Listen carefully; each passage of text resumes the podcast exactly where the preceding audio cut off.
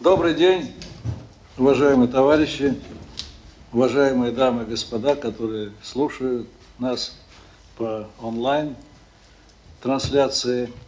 Мы начинаем сегодня очередной круглый стол пресс-центра информаци... Федерального информационного агентства «Регнум», посвященный в данном случае российско-японским отношениям. Мы проводим это мероприятие в непростой ситуации. Буквально вчера новый президент Соединенных Штатов Америки Байден уже официально, по сути дела, объявил нам войну. Ну, пока холодную, вот Модест Алексеевич уточняет, но мы-то к этой войне давно уже привычны, но, тем не менее, вот это вот объявление э, пикирования и наказания нашей страны по любому поводу, это серьезное заявление. И мы мимо него пройти не можем. Япония, как известно, вассал, нравится им или нет, Соединенных Штатов Америки, и поэтому в ее политике это также будет проявляться. И если Трамп разрешал АБ,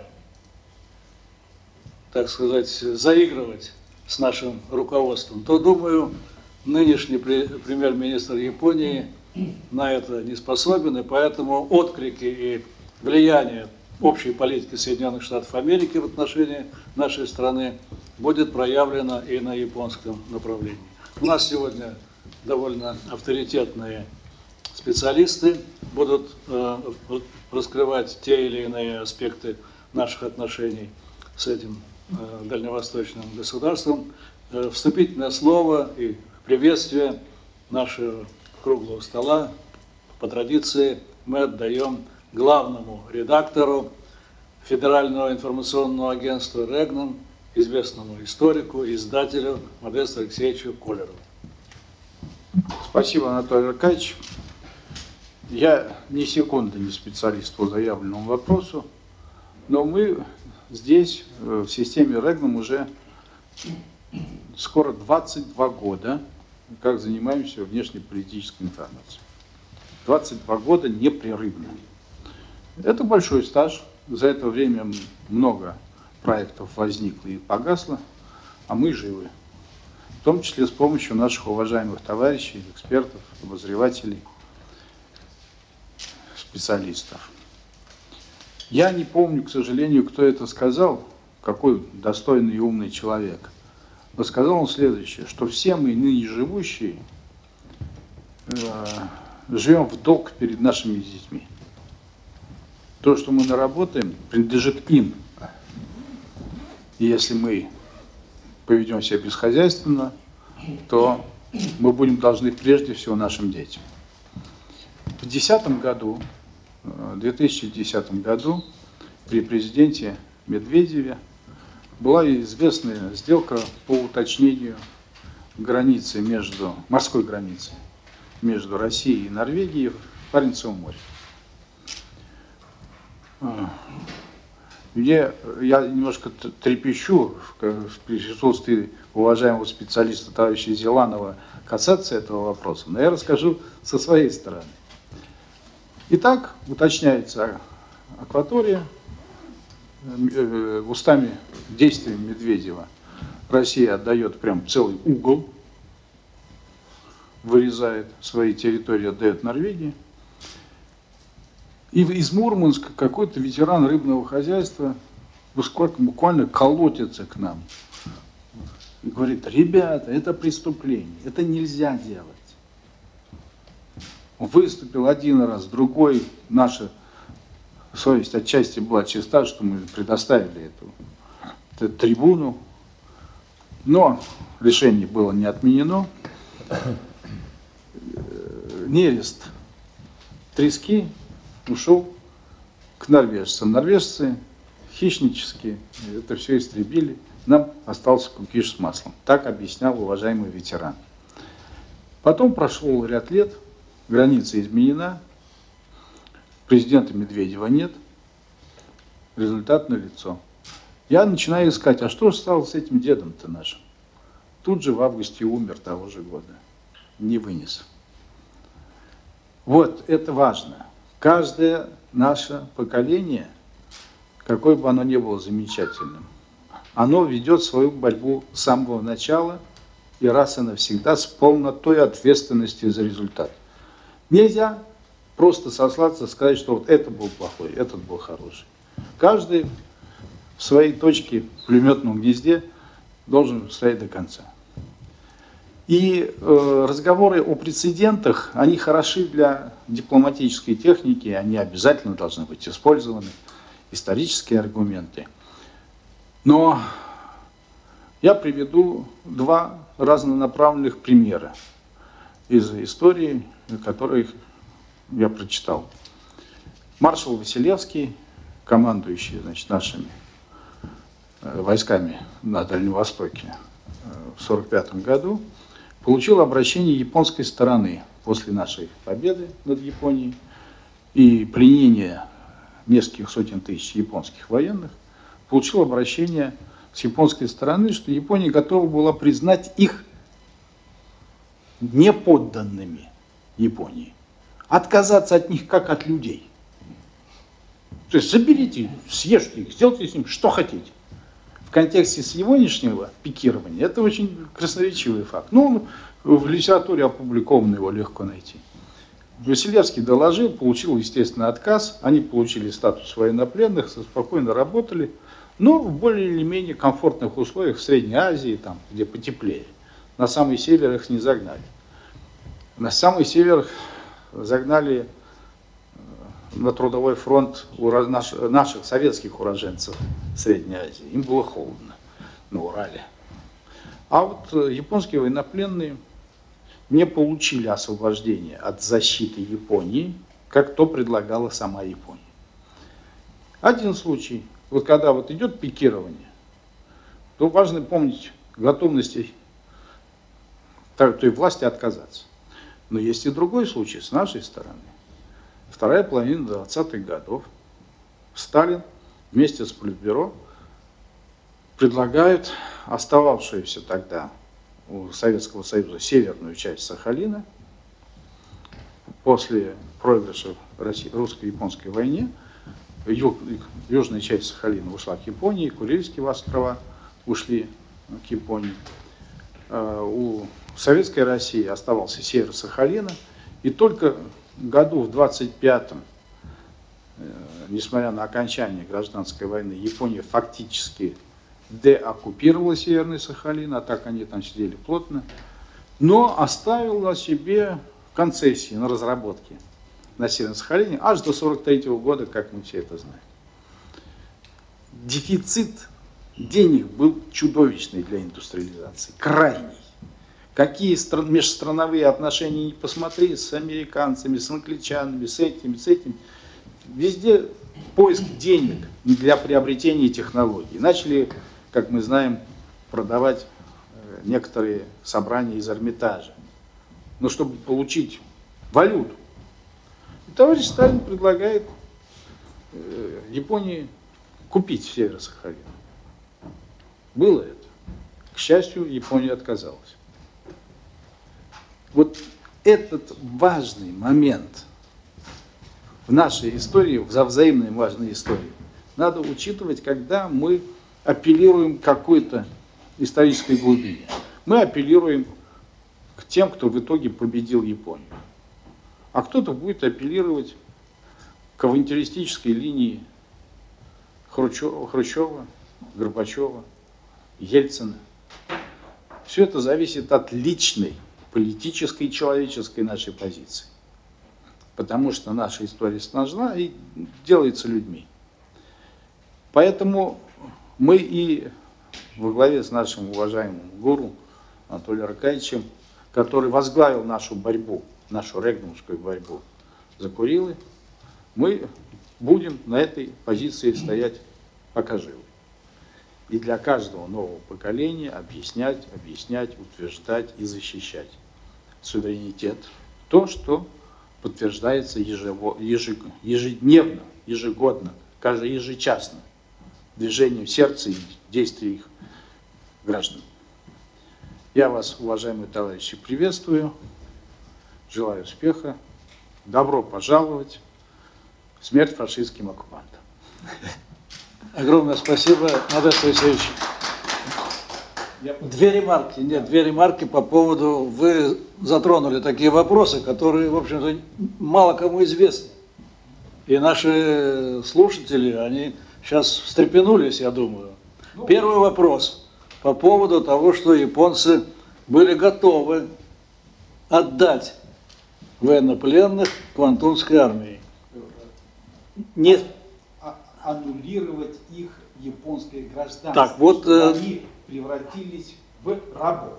Значит, э, у меня есть данные, документы, которые свидетельствуют о следующем. То есть по поводу отдать в качестве рабов, это, так сказать, уже эмоциональное оформление этого явления.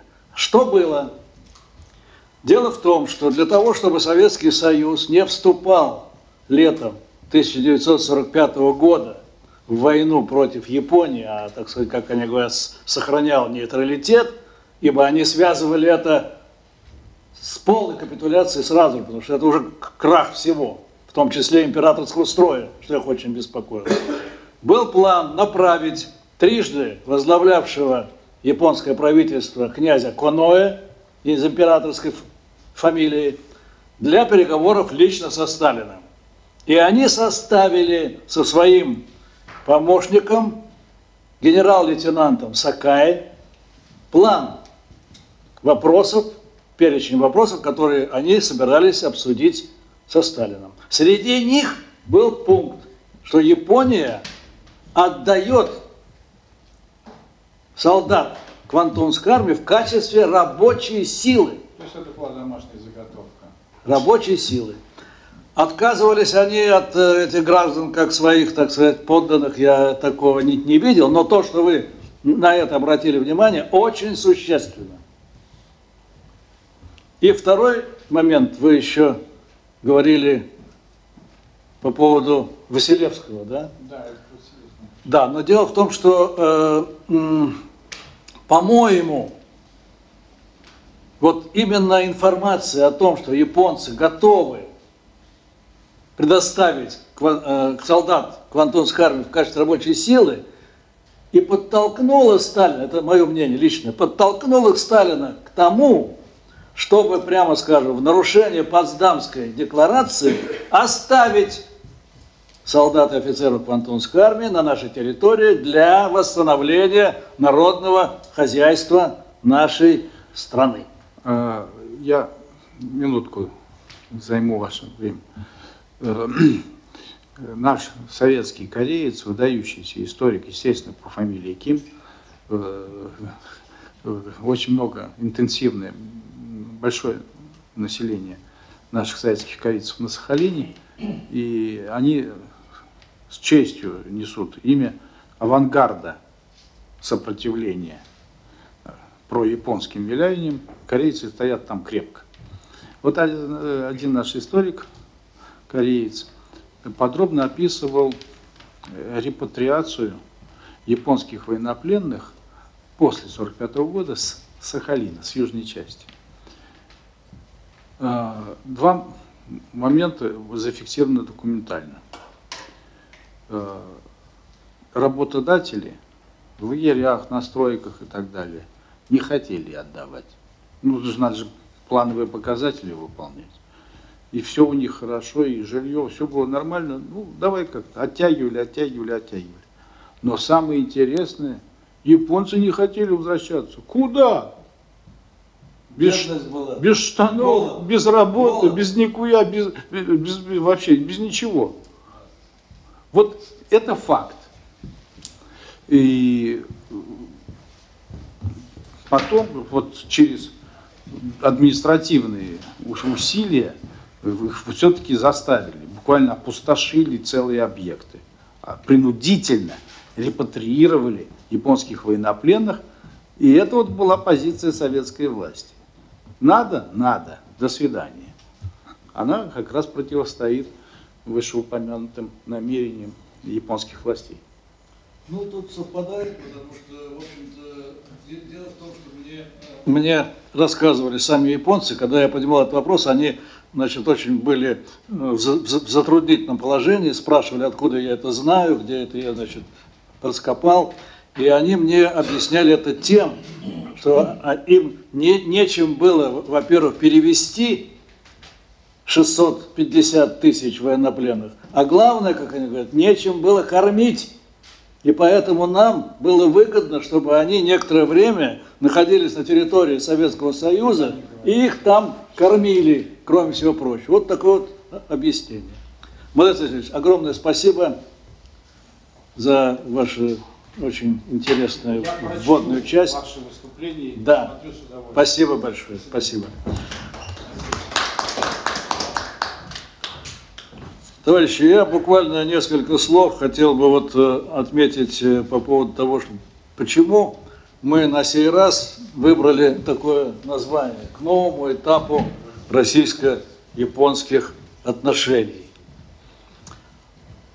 Понимаете, когда мы ставим так вопрос, мы, естественно, имеем в виду, что этот новый этап должен быть со знаком плюс.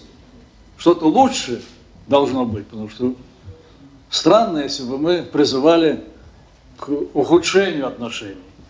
Но ситуация складывается таким образом, что еще не ясно, каким будет этап новый российско-японских отношений. А почему новый? Потому что действительно произошли события, которые дают основания ожидать каких-то изменений в этих отношениях. Ну, первое. Первое, я считаю, это очень важное э, решение российских властей. Я считаю лично президента Российской Федерации Владимира Путина о внесении дополнительно в Конституцию Российской Федерации положение о запрете отчуждения российской территории. То, что актер Машков озвучил это предложение, это, конечно, хорошо, но я глубоко убежден, что это решение принималось не на уровне Машкова и даже некоторых так э, наших организаций. Это очень важно. И преуменьшать это не следует. Тем более японцам не, следует уповать и хвататься как утопающие за соломинку, за эти термины демаркация, делимитация и так далее. Уже были, мы, кстати, запрашивал Регнум по этому поводу МИД России, и было разъяснение, что эти э, термины, которые допускают изменения границы с сопредельными государствами, не имеют отношение к российско-японским переговорам. Господин Лавров также, не надо забывать, использует нам, э, делал заявление, когда его спрашивали, что же теперь после этих э, поправок не, переговоры вести будет уже нельзя, он прямо ответил довольно четко, что мы и не вели, и не ведем с Японией переговоры о территории. Мы ведем переговоры о мирном договоре. Ну, что касается мирного договора, то мы тоже имеем мнение по этому поводу. Я думаю, оно здесь будет озвучено. Нужен ли нам через 75 лет этот анахронизм? Но и тут есть у нашего э, министра иностранных дел примечательное заявление о том, что он тоже не хочет тот мирный договор, о котором нам постоянно говорят из Токио. А он хочет и правильно делает развернутый, большой, современный договор о мире, добрососедстве и сотрудничестве, в котором все эти вопросы не должны даже затрагиваться. Более того, мы должны, я считаю, постоянно напоминать как нашим властям, так и нашему народу о том, что все вопросы – которые обычно составляют содержание мирного договора между двумя странами, уже разрешены совместной декларацией 1956 года, включая девятую статью «Территориальный вопрос». Все решено. То, что э, не было реализовано, эта статья, вина полностью лежит на японской стороне. Ну что же вот нового? Ну, новое, что? Ну, вот, э, новая конституция, вернее, новое положение конституции, новый премьер-министр Японии, новый президент Соединенных Штатов. Поэтому, конечно, как я уже в введении говорил, изменения ждать можно. Но вот какие они будут, это надо будет нам сегодня представить и поговорить на эту тему. В принципе, так вот э, мы в советское время э, тоже так считали и говорили, в принципе, нам от Японии ничего не нужно. То же самое говорили они, что мы прекрасно проживем без Советского Союза. В первую очередь имеется в виду экономический. Но, извините, в нашей жизни, в нашем мире ни одна экономика все определяет, хотя есть люди, которые так считают. Вопросы безопасности выходят на первый план. На днях очень заинтересовало меня, я думаю, не только меня, но и всех вас, и весь наш народ, было объявлено о том, что специальное заседание Совбеза было проведено в полном составе по вопросам безопасности дальневосточного региона нашего. Видимо, по каким-то соображениям не указывалось, о чем шла речь. Но можно предположить, что там рассматривались и вопросы военной угрозы нашему государству. Военная угроза э, буквально на глазах растет со стороны Японии. Все эти значит, разговоры о пацифизме, о трех неядерных принципах уже забыты. И поэтому перед нами уже государство с вооруженными силами, занимающее пятое-шестое место и по ассигнациям, и, и по ассигнованиям, и по мощи в мире. Вдумайтесь. Превышает военные расходы таких ядерных государств, как Великобритания и Франция. А мы все еще рассматриваем Японию как хорошую, добрую, красивую страну, миролюбивый народ. А вы почитайте отклики на статьи, посвященные российско-японским отношениям в японских СМИ. И они не выбрасывают эти отклики, они сознательно их дают. Поток требований ракетно-ядерного оружия, военного решения курильского вопроса, создание ракет, способных наносить удары по российской территории. Я считаю, что наш МИД и наше руководство, наше правительство должно спросить наших японских, как до сих пор мы называем, коллег и партнеров. Как это можно расценивать? Вчера, кстати, была передача «Большая политика», и там американский, ну, русский, работающий в Америке, постоянный участник этой передачи, задавал Захаровой вопрос, а вы западноевропейцам, американцам напоминаете что во многом то, в чем они обвиняют Россию, у них еще хуже дело обстоит, хотя бы с этими же протестами, митингами, там, э, погромами.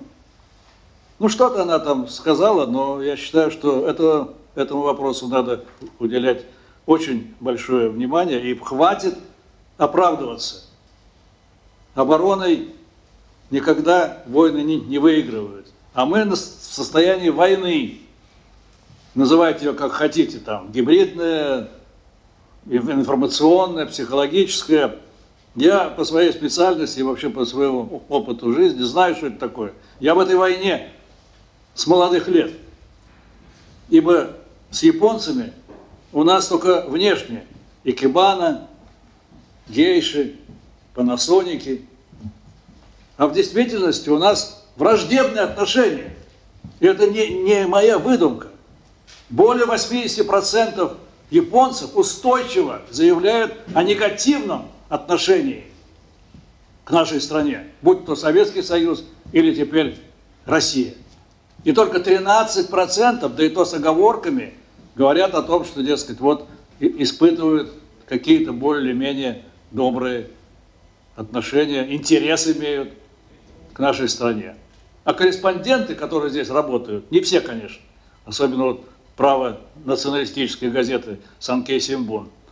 На высоком собрании мы проводили э, по поводу 60-летия э, подписания совместной декларации. Там очень серьезные люди присутствовали.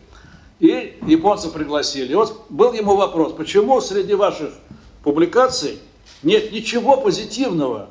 Вы вот нет, годами сидите в нашей стране, пользуетесь гостеприимством, у ПДК там и квартиры предоставляют, там, в общем, переводчиков, и вы ничего за эти годы не могли написать. Он встал и нагло сказал, потому что в вашей стране ничего хорошего и позитивного не происходит. Но если ничего хорошего не происходит, ну поезжай куда-нибудь в другую страну, там где это значит, происходит. Поэтому, конечно, я не хочу винить весь японский народ в этом, но средства массовой информации Японии заряжены на то, чтобы сеять не только вражду, но подчас и ненависть нашему государству. И я-то думал, что вот э, после окончания, якобы окончания идеологического противоборства ситуация изменится, ничего подобного. Как было, так и остается. И повторюсь, то, что американцы объявляют нам масштабные э, по всему фронту войну, это не, неизбежно скажется и на политике японского государства, и нам надо быть к этому готовыми. Ради этого мы изучаем историю, потому что не понимая то, что было в прошлом, не поймешь то, что происходит сейчас, и то, что может произойти в будущем. Поэтому я бы хотел начать наше обсуждение с э, исторического обзора, посвященного тому, как мы э, имели, какие отношения и как складывались эти отношения в прошлом, э, попросим Вячеслава Петровича Зимонина, профессора военного университета, доктора исторических наук. Пожалуйста. Спасибо.